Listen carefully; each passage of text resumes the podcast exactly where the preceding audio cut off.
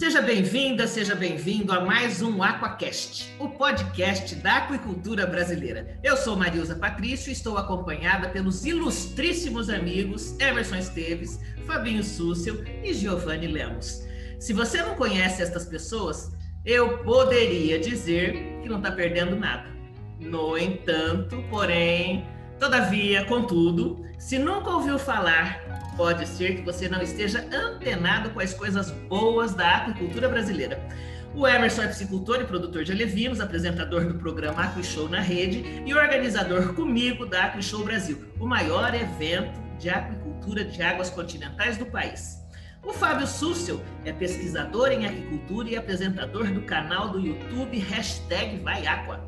O Giovanni Lemos é professor da UDESC, criador de camarões marinhos e garopa, e editor da mídia Aquaculture Brasil. Se você está ouvindo o Aquacast, significa que está interessado em assuntos importantes da agricultura brasileira. Aqui nem sempre há compatibilidade de opiniões, mas os temas que são relevantes e que têm como objetivo fortalecer a cadeia produtiva de pescado no Brasil estarão sendo sempre discutidos aqui. Está no ar o Aquacast de número 3. Vamos lá, gente. Numa sequência agora, vamos chamar o nosso amigo Emerson para ele falar um pouquinho dele para vocês aqui. Ó, oh, quanta honra. Boa noite, boa noite, bom dia, boa tarde a todos. Eu sou produtor há 20 anos, biólogo de formação. Estamos aí na Associação Peixe SP também há bastante tempo trabalhando aí para atividade. Né? Organizamos aí o Aqua Show Brasil e também estamos aí o primeiro programa online da aquicultura brasileira, que é o Aquishow na rede, né, Marisa? Estamos aí para agora com o Aquacast também, para levar novidades para todo o setor de aqua no Brasil. Muito bem, Fabinho. Opa, é comigo mesmo. Salve, salve Marilza, salve Emerson, salve Giovanni. Mais uma vez, uma baita satisfação estar na presença de vocês. Fábio Sussel, histórico e compromisso com a proteína aquática no Brasil. Sempre, sempre servir o setor produtivo e fazer dessa nossa grande paixão também a nossa principal atividade de renda, né? Poder conciliar as duas coisas é sensacional. Ó, antes de deixar a palavra para o Giovanni, a dica do dia é duas coisas que não pode faltar no dia a dia de uma piscicultura: sal branco e câmara de ar usada. Deixa isso em estoque, porque mais cedo ou mais tarde vai precisar. Muita consistência. Vamos lá, Giovanni. Olá, meus amigos, Marilza, Emerson e Fábio Sussel. Muito bacana estar aqui com vocês no nosso terceiro episódio. Eu lembro da minha formação, né? Sou engenheiro de aquicultura, tive o privilégio enorme de ingressar na primeira turma do primeiro curso do Brasil em engenharia de olha aquicultura. Só, olha só, Tá velho, hein? Tá velho. Tô velho, tá igual Itamar é. Rocha, né, Emerson? É, o Itamar disse que é o primeiro engenheiro de pesca do Brasil, então eu sou o primeiro engenheiro de aquicultura. Posso falar, né? Posso É falar. isso aí. Da turma não fui o primeiro, fui o segundo, tá? Em nota, mas tá ótimo. mas é uma honra. Hoje são oito cursos de graduação em engenharia de, de aquicultura no Brasil, mais 24 cursos de graduação em engenharia de pesca, fora as oceanografias, fora os outros cursos todos, né, como zootecnia, agronomia, veterinária, enfim, biologia, que contribuem com profissionais para a nossa área. É, queria ressaltar inicialmente né, a importância da formação de recursos humanos, como é importante formar recurso humano com qualidade para a gente alcançar o nosso objetivo, que é, por que não, um dia chegar perto do que a China produz de pescado. Então, Esse- vamos à luta, vai Aqua! Ô, meninos, deixa eu começar aqui a perguntar. Esse é um tema interessante para a gente fazer uma discussão aqui sobre a questão de recursos humanos, mão de obra para a aquicultura. Né? Mas hoje vamos ficar com um tema proposto aqui, que é a integração na aquicultura. Uma moda ou uma tendência? Até que ponto vocês acham aí que o sistema de produção por integração vertical é realmente uma estratégia vantajosa para os piscicultores envolvidos no processo? Tem uma série de vantagens e uma série de desvantagens, mas o que é que prevalece aí na sua opinião, Emerson, Giovanni e depois Fabinho? Eu Vai lá, quero estar por Emerson, último. começa Não, aí. vai você, vai você, Fabinho, que agora vai, o bambu vai gemer. Bom, tendência, não tenho dúvida, não tenho dúvida, na minha opinião, é uma tendência sim. Eu acho que a gente tem que aprender muito com o que está sendo feito lá no Paraná, principalmente, que está tá dando um show de exemplo em todos os sentidos. Eu sempre digo que não é fácil fazer o que eles fazem lá se não tiver uma base cultural das pessoas envolvidas. Cooperativismo, essa questão da integração, dá mais certo no sul do Brasil do que nas outras regiões, por questão meramente cultural, né? por esse entendimento que sozinho se vai mais rápido, mas juntos vamos mais longe. Então, é necessário que a gente tenha essa sensibilidade de aprender, tirar de lição o que está sendo feito lá, mas, acima de tudo, trabalhar a questão cultural para que a gente possa implementar alguma coisa parecida com o que estão fazendo lá. Mas é o caminho, é otimização de custos, né? Então, no meu ponto de... e, e o mais importante, já tenho visto algumas iniciativas parecidas no Mato Grosso do Sul, tem uma associação lá com característica de cooperativa, alguma coisa também no Centro-Oeste, no Mato Grosso. Então, a gente está começando a se organizar. Isso, para mim, é muito, muito otimista. Mas, enfim, eu já começo marcando a minha, o meu posicionamento. É uma tendência, sim, e não uma modinha. Giovanni? Então, eu também acho. Eu também acho. Também acho que seja uma tendência. Até porque, né, pessoal? Se a gente for pensar que a tilápia é uma espécie tropical, que cresce bem, com uma temperatura de água pelo menos de 26 graus, e que o ideal seria pelo menos acima de 28, ou entre 28 e 30, o estado do Paraná tem essa temperatura poucos meses por ano. Poucos, bem poucos. Então a diferença, olha que incrível, o que está fazendo a diferença não é a temperatura, que é um dos principais parâmetros para a espécie. O que está fazendo a diferença é o modelo de negócio. Porque, né, vamos esperar que se a gente não conhecesse o Brasil, pegasse o mapa do Brasil, aponta para mim onde é que são os, os, estados que mais produzem tilápia, que é uma espécie tropical. Né, um leigo total apontaria os estados do Norte e Nordeste, onde é mais quente. Mas não é só isso, não é só a temperatura, não é só a melhor água, não é só a melhor região, outros fatores. O Fábio não comenta lá que 50% da aquicultura é gestão? Então, né, eu acho que por enquanto eu encerro por aqui a minha a minha primeira participação. Vamos lá, deixar o Emerson também contribuir, Marilza. Emerson. Vamos lá, pessoal. É, eu acho que é um caminho sem volta. Né? Eu, como produtor de peixe há 20 anos, tilápia há 20 anos, já sofri muito para pagar boleto de ração, mas muito. Né? Uma hora você tem peixe e não tem preço, uma hora você tem preço e não tem peixe, é oferta e procura que, que ainda é sazonal, né? e, e a integração te dá essa garantia né, de venda principalmente e de remuneração para o produtor. Então, você se preocupe em produzir. O produtor tem que se preocupar em produzir, naquilo que ele é bom. Vender da porteira para fora, poucos têm a capacidade de fazer isso.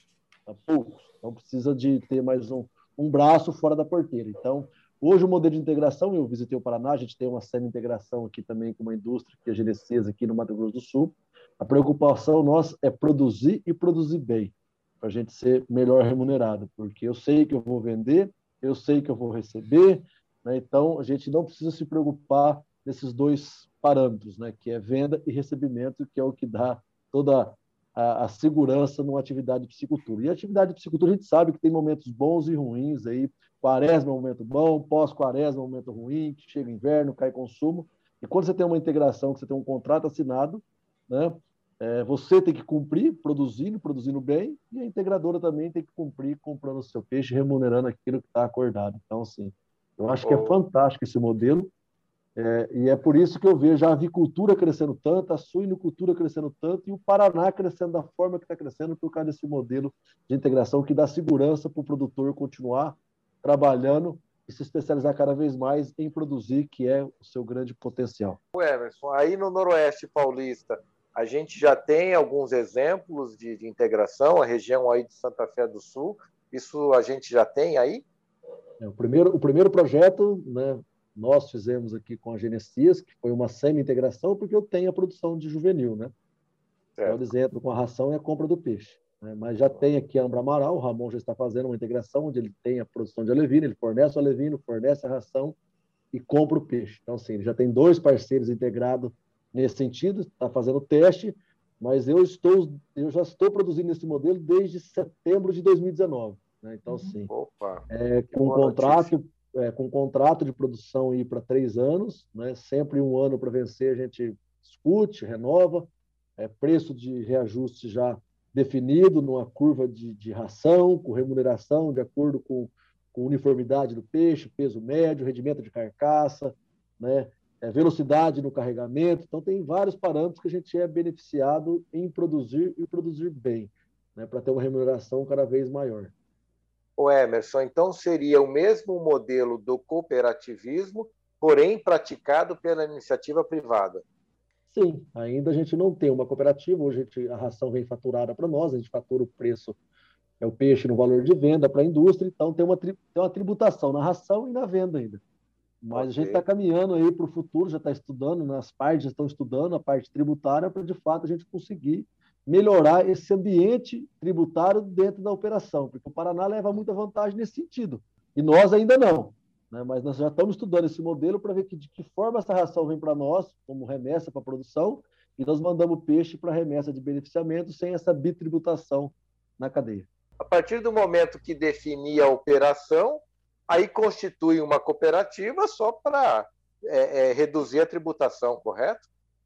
Isso, a gente já está no modelo que bacana, funciona bem. Bacana. Vem ração, vai peixe, a gente produz, agora a gente tem que alinhar de fato a questão tributária para ser competitivo de fato com o Paraná, que é o nosso grande concorrente. A gente tem que olhar para o Paraná hoje como top one, que é o que produz é. bem, é o que produz volume, é que tem um sistema que eficiente tributário, um sistema que tem um custo barato, e nós temos que trabalhar em cima disso, porque senão o Paraná vai engolir o resto do Brasil. E prova disso é que o Estado de São Paulo está estagnado na produção de tilápia já há dois, três anos aí, e o Paraná produz mais que o dobro de São Paulo já e continua crescendo. Marilzinha, querida, agora é com você, desculpa, mas é que eu achei pertinente avançar nessa. Não, e era, essa, essa, essa questão da discussão do modelo de integração que está acontecendo aqui na região ela era, eu acho que ia acontecer um pouco mais para frente aqui na discussão, e que bom que já aconteceu. O que eu acho interessante é que esse modelo, é, a integração, melhor dizendo, elas estão sofrendo alterações né, e adaptações de acordo com as regiões e com as necessidades regionais. Isso está ficando bem claro aqui. É, que é um modelo diferente da do Paraná. Mas uma característica da integração no Paraná, primeiro, é a coisa da cooperativa. Né? Agora, segundo, que a base de, são pequenas propriedades, né? pequenas, a média no máximo, e que a utilização da mão de obra é totalmente familiar. Né? Então, é, são pequenos proprietários. E aí, esta condição é uma das situações que são consideradas vantajosas para a integração, porque quando você sai dessa condição, é, a, a, a, coisa, a figura muda, né? o retorno financeiro muda. Giovanni, como é que é isso aí, Santa Catarina? Tem alguma, algum modelo de integração diferente do do Paraná? Não, não. Por aqui existem, é, é um estado também bem tradicional na questão do cooperativismo. Né? Existem grandes cooperativas conhecidas é, em todo o país. O psicultor catarinense, ele é um pequeno produtor, tá? Santa Catarina tem por volta de 30 mil psicultores. O perfil bem parecido com o psicultor do Rio Grande do Sul também, então creio que eu possa falar pelo Rio Grande do Sul também nesse aspecto. E agora é curioso, né? Porque quando a gente tenta fazer uma analogia da aquicultura com a pecuária, dizendo que, olha, no suíno, na ave, né, no frango, só sobreviveu quem virou grande, os pequenos foram engolidos. Eu sempre fico com isso na cabeça, né? E os pequenos catarinenses, pelo menos os piscicultores, eles são bem competitivos, porque eles têm custo de produção muito baixo. É, é, é, é mão de obra familiar, que é o que vocês comentaram também, um pouco o Paraná é assim, né? Então, assim, muitas vezes tem poucos custos com, com abastecimento de água, é, mão de obra, é o próprio agricultor que está ali, né? Aquicultor, enfim, piscicultor. Então, ele tem um custo muito mais reduzido. A gente sabe bem disso porque a gente, eu, eu produzi por oito anos tilápia aqui, em fazendas de camarão. Era um projeto até grande, comprei a Levinos do Emerson, inclusive, na época, né? Compramos. E a gente não conseguiu competir com esse pessoal do interior. Tá? A gente não conseguiu. Então, fazendas de camarão, estruturas maiores, acabavam tendo custos maiores e a gente não conseguiu competir com, com pequeno lá, que tinha um real de margem por quilo na época, e a gente tinha, nosso último ano, que foi 2013, produzindo tilápia, a gente tinha 30 centavos de prejuízo por quilo produzido, né? Então a gente parou por isso e viu que o nosso negócio era produzir camarão mesmo, e não é, tilápia marinha. É, mas sabe o que eu mas... vejo no Paraná que é interessante, sim, que a gente tem que hum. olhar? O perfil já também está mudando, né? É muito mais produtor pequenininho, né? É agricultura. Exato. É, é, que é produtor que está ali com a, com a, mão de obra familiar. Eu conheço o Paraná, visito o Paraná todo ano, tem pisciculturas lá grandes, de 40, 30, 40 hectares. Agora, a vantagem do Paraná é o nível de tecnificação. Os caras têm uma tecnologia Exato, de é, escavado é. que lugar nenhum no Brasil tem para produção de nativo ou produção de tilápia. Então, os caras têm uma piscicultura com 40 hectares toda automatizada, que o cara controla a piscicultura na palma da mão. Então, a gente vê é. que o Paraná também vem melhorando nesses últimos anos e o perfil vem mudando também. Então, já visitei algumas pisciculturas lá também, viveiros cascalhados na margem, cascalho uhum. em cima do talude, é, silos de ração individual, abastecido pelo silo principal uhum. e alimentador é, é, automático, automático que vem, abastece no silo individual de cada viveiro, percorre toda a extensão do viveiro soltando ração e volta. Então, tem uma boa quantidade de pequenos e médios, como a Marisa citou, eu concordo, e é muito legal essa questão da agricultura familiar, mas também tem uma, uma aquicultura patronal já acontecendo ali e movimentando o negócio com características mais profissionais, com uma pegada assim, somos produtores de proteína aquática, com força. Né? E é isso que a gente. É, é essa tônica que todos os aquicultores do Brasil precisam começar a incorporar. Né? Nós não somos produtores de peixe ou camarão, nós somos produtores de proteína aquática e nós temos uma grande missão que é alimentar o mundo, né? Isso faz toda a diferença na hora de, de encarar o negócio, né? Então eu vejo com muito bons olhos essa postura que vem acontecendo lá no, no, no Paraná. Não, Fábio, a vantagem é o seguinte: você vê que eles têm aí controle de qualidade de água, aeração artificial, alimentador automático. Então, assim, você vê que a transformação do produtor lá em níveis de tecnologia amparado por, pelas grandes cooperativas que dão assistência, que traz tecnologia. Você pega a indústria da piscicultura na região do Oeste do Paraná, tem várias empresas que já produzem equipamento, que vendem tecnologia. Então, assim, é fantástico a gente ver lá naquela região. É fantástico. O trabalho que eles vêm desenvolvendo e fazendo. Por isso que o Paraná chega onde chega. Alinhado também às políticas públicas estaduais. Tem força Perfeito. política também, vontade política. Não adianta também a iniciativa privada fazer e as políticas públicas também não aconteceram. O que acontece aqui em São Paulo. Então, assim, a gente tem que olhar, as duas coisas andam junto, por isso que o Paraná é o que é hoje. Ô, pessoal, mas eu quero, eu quero bater nessa tecla aí do que, o, do que o Giovanni falou em relação à questão de haver uma dizimação dos pequenos aí, se não tiverem nesse formato com a integradora, né? Porque a integradora se configura como um monopsônio. Fala é uma forma de mercado em que é o único comprador, tá? E é, aí, como é que fica esta questão na relação de mercado? Porque você tem uma série de vantagens, sim, vejo essas vantagens, mas você tem uma série de desvantagens também. Né? Por exemplo, eu vou pagar o preço que eu vou pagar. Né? Claro que eu observo o ganho, o trabalho, a remuneração daquela atividade, mesmo que familiar. Mas essa questão do monopsônio aqui, ela é complicada, né, numa relação de mercado. Ou não, Giovanni?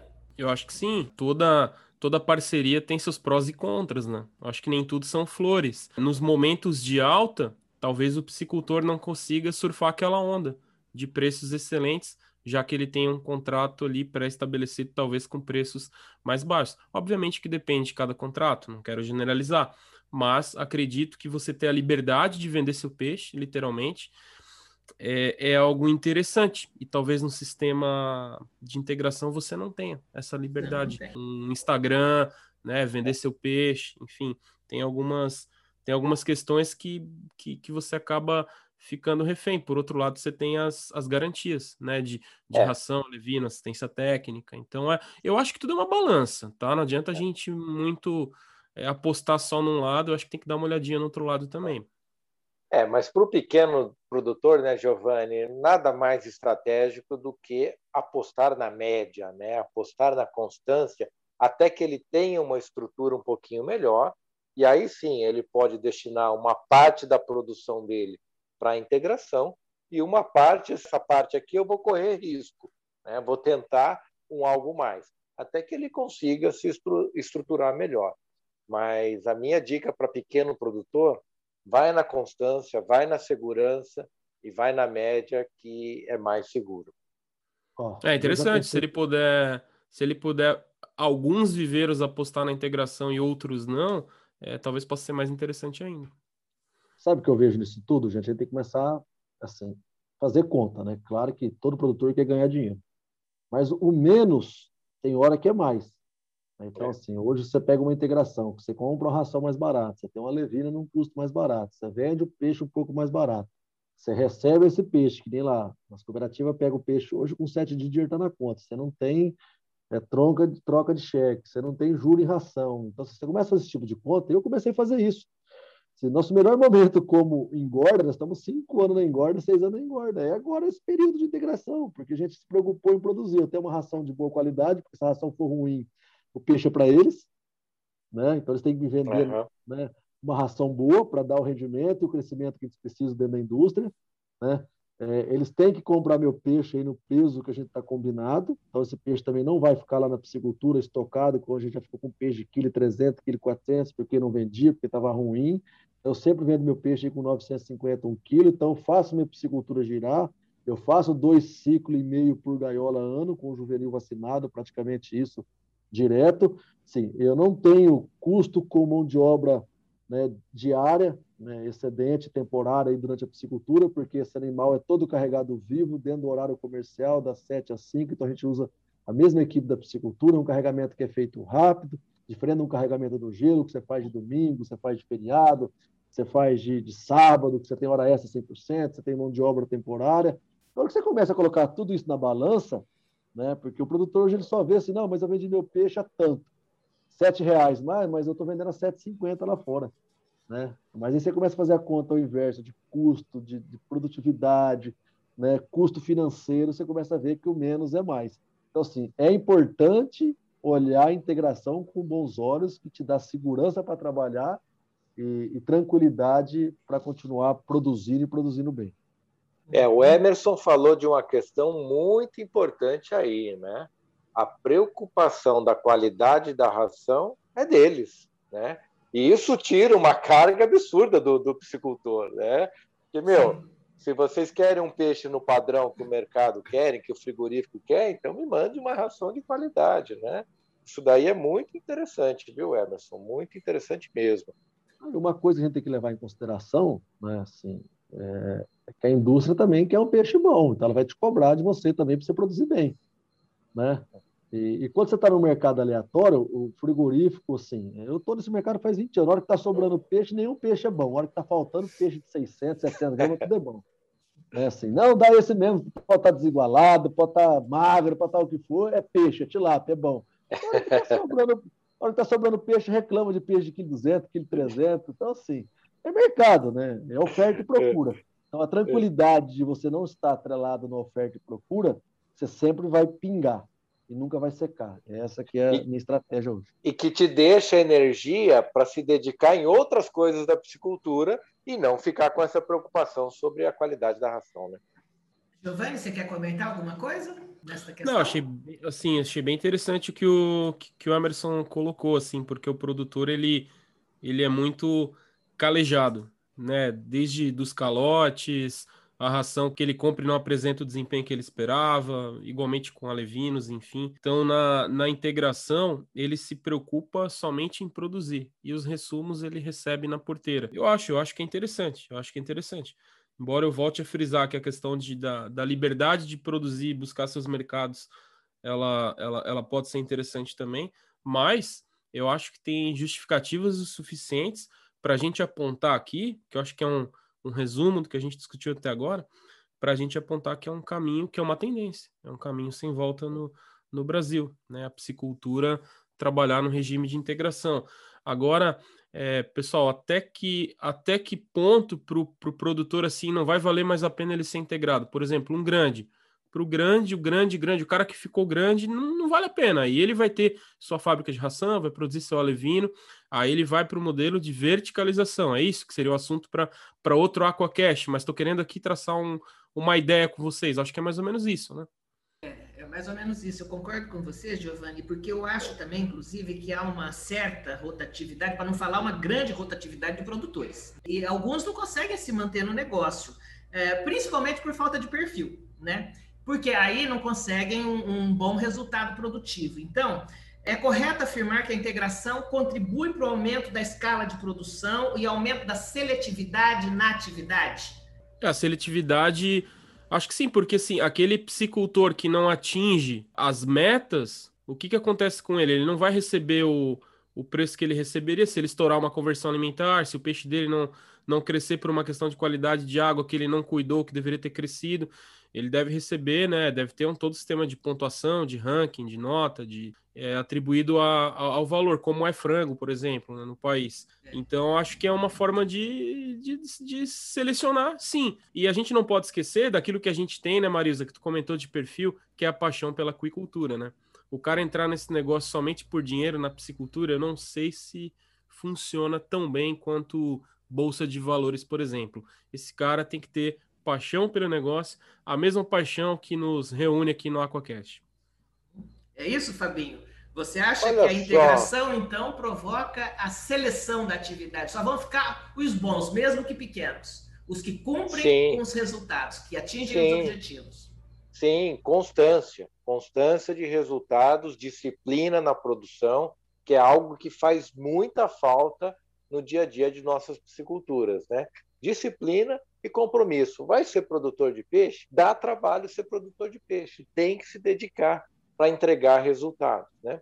E você falou da, da escala, concordo, também traz, traz maior produção em escala.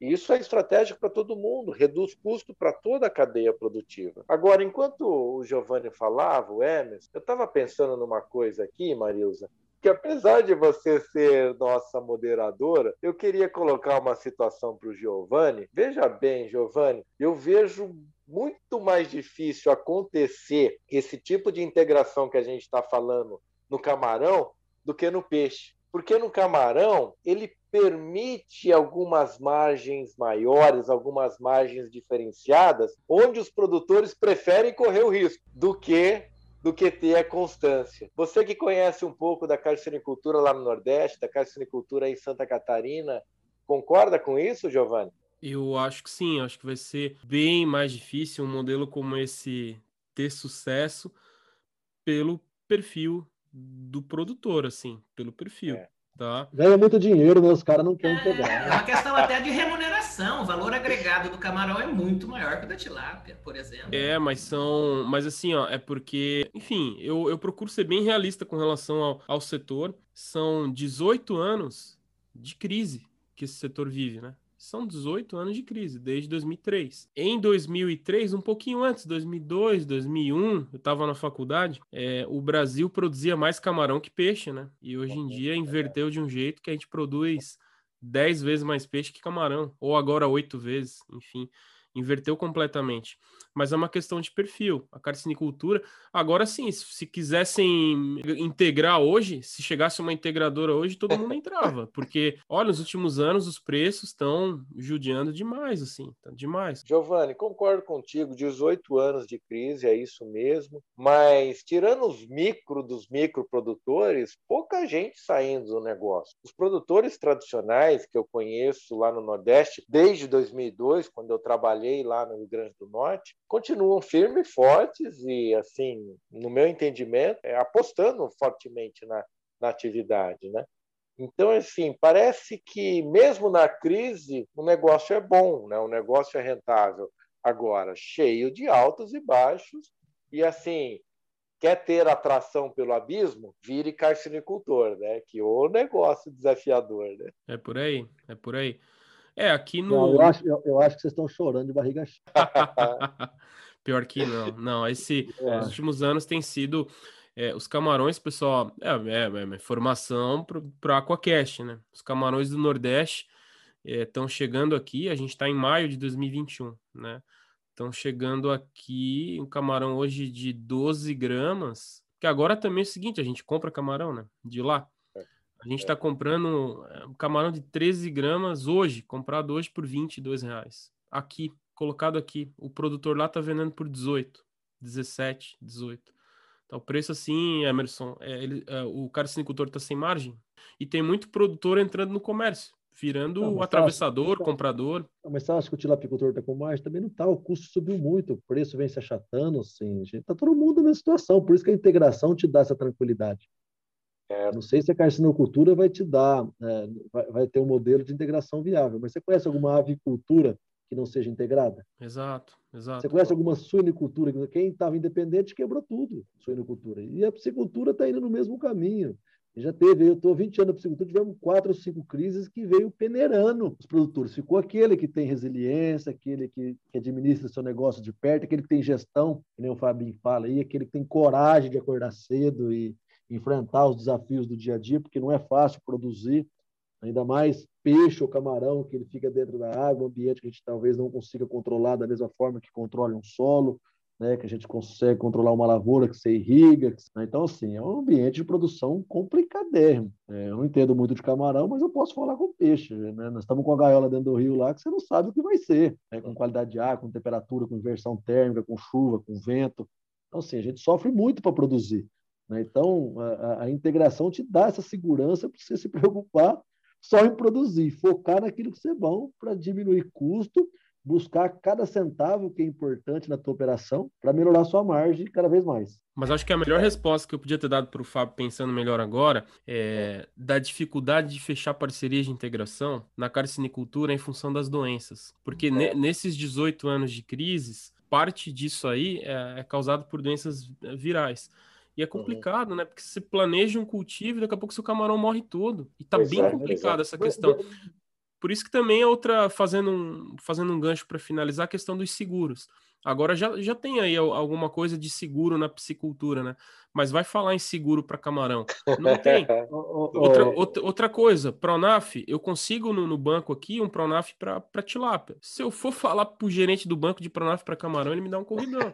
Ah, deixa, eu te, deixa eu jogar uma pimenta nesse negócio. Então, tem 18 anos de crise, a questão da, da, da doença foi o principal impacto, e hoje está vendendo camarão a 18 pontos lá no Nordeste. E a gente produz muito pouco. E se estivesse produzindo mais, o que eles vão fazer com esse camarão?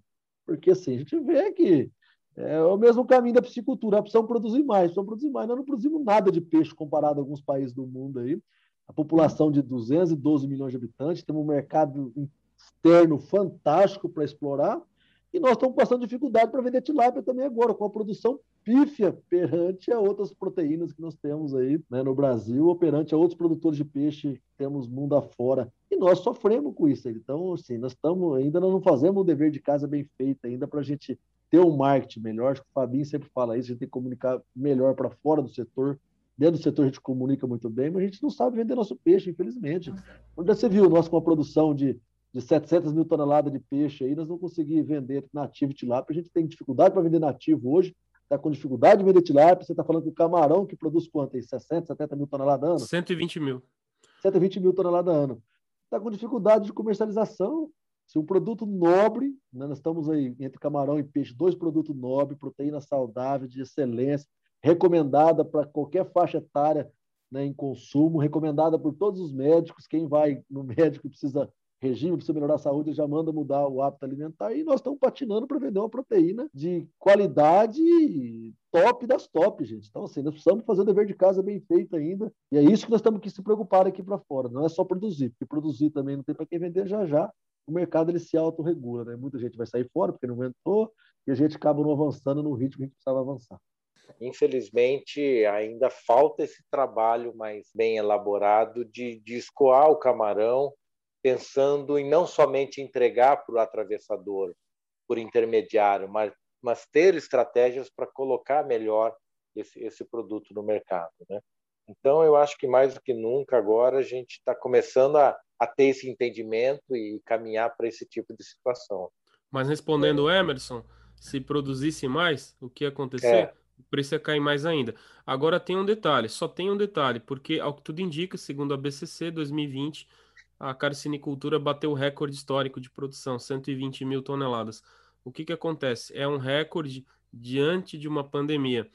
O destino é. principal dos camarões no Brasil são os restaurantes. E restaurante a gente sabe como tá. Na São Paulo, se não me engano, a cidade de São Paulo fechou 12 mil restaurantes, né? De cá, eu vi uma notícia sobre isso.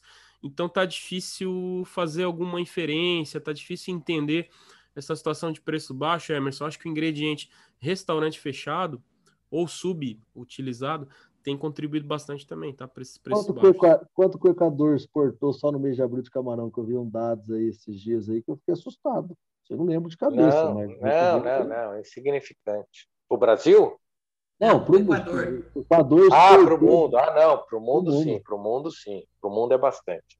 Acho que foi 170 milhões de reais, ainda não sei, 20 ou 30 é. mil toneladas de camarão, sei lá, coisa assim. Então você vê que realmente se nós temos que produzir para o mundo, né? Produzir para o Brasil, nós vamos sempre passar dificuldade, porque é um valor alto, uma proteína de valor agregado que você acaba estratificando o consumo, né? Então nós temos que começar a pensar em peixe, em camarão, como uma proteína global. O Brasil tem que ter essa estratégia, temos que exportar.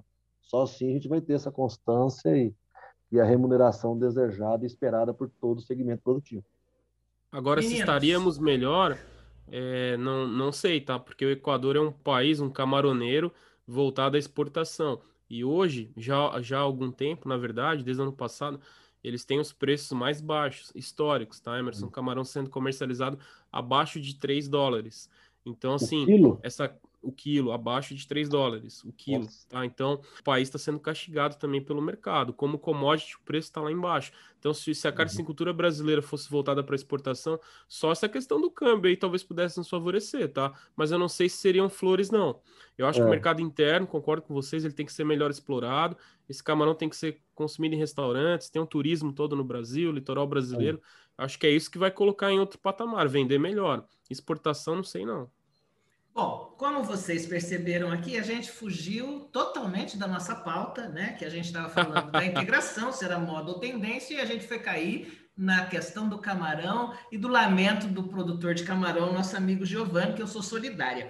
Mas, enfim, para voltar na nossa pauta aqui, eu quero dizer, é, é, ver se vocês concordam com isso e a gente já vai caminhando para encerrar, porque acho que a gente já concluiu isso. que a integração é a garantia de rentabilidade e sustentabilidade, posso afirmar isso? Para claro. a, o produtor de peixe no Brasil? É isso? Para a gente já ir encerrando? Eu, eu acho que sim. Eu, eu só acho, não, eu vivencio isso hoje, né?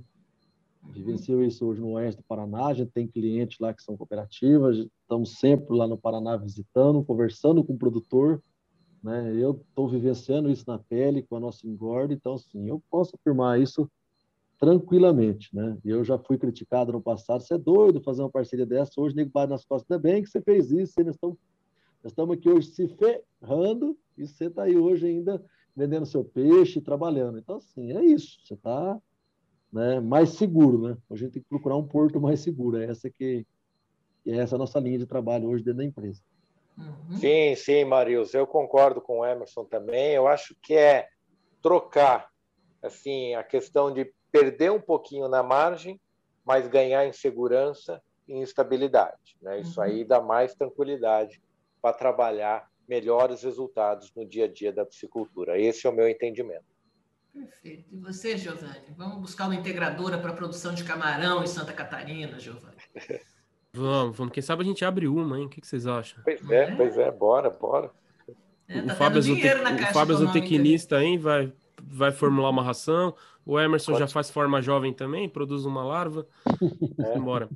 Tá fácil. ah, ah, eu acho que sim, pelo que vocês estão é, comentando, eu também concordo. Mas agora sim, o, acho que o brasileiro é muito imediatista, né? E o e aquicultor brasileiro mais ainda. Então, acho que só o tempo vai dizer, né? Então, é o que está acontecendo hoje no Paraná, é um fenômeno, né? Em termos de aquicultura, é o maior case de sucesso, enfim, talvez histórico, esse crescimento do Paraná, da, da aquicultura brasileira. Então, a gente tem que entender bem o que está acontecendo lá, admirar, aplaudir, torcer para que continue assim. Copiar. É, copiar, Copiar. né? Copiar, copiar. Mas enfim, eu fico. Eu, eu quero refletir ainda um pouco mais em Aquacasts futuros aí sobre é, a importância do pequeno produtor, sobre os grandes verticalizados, sobre os produtores convencionais como eu, né? Então, quer dizer, eu produzo camarão, eu não sou integrado, eu não sou verticalizado, eu não sou grande, eu não sou pequeno. Eu quero no futuro poder refletir um pouco mais sobre os outros perfis de produtores para a gente ter um- uma certeza melhor qual que é o caminho que eles vão seguir. Será que obrigatoriamente ter- teremos que ser integrados? Eu acho que fica a interrogação. É, e aqui, Giovanni, eu lembrei de uma informação que não poderia ficar de fora desse Aquacast, tá? já que o assunto é esse. A JBS, esse mês, anunciou que está entrando forte no mercado de pescado através da marca Seara. Uhum. Mas a Seara não produz tilápia. Não. Quem produz tilápia para a Seara? É Vale. Então tem uma cooperativa por trás fomentando uma ação de simplesmente uma, uma JBS, é, o que e tudo eles- indica, vai entrar com força nesse mercado. é, e eles fecharam com a Genesis também e a Amaral, que estão produzindo Seara também.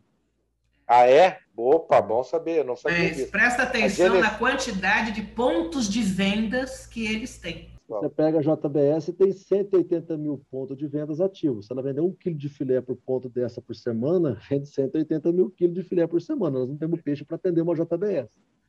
Então, assim, é, falando que o Giovanni falou do imediatismo do produtor, eu acho que falta para o produtor planejamento a médio e longo prazo. O produtor pensa muito no hoje.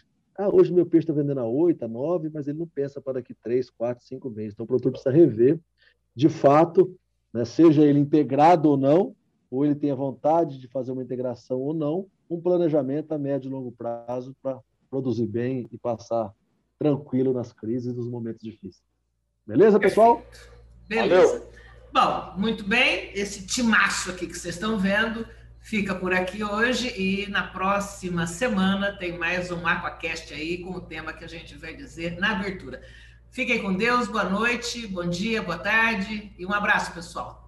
Tchau, tchau, pessoal. Abraço, meus amigos. Até a Tchau, próxima. pessoal.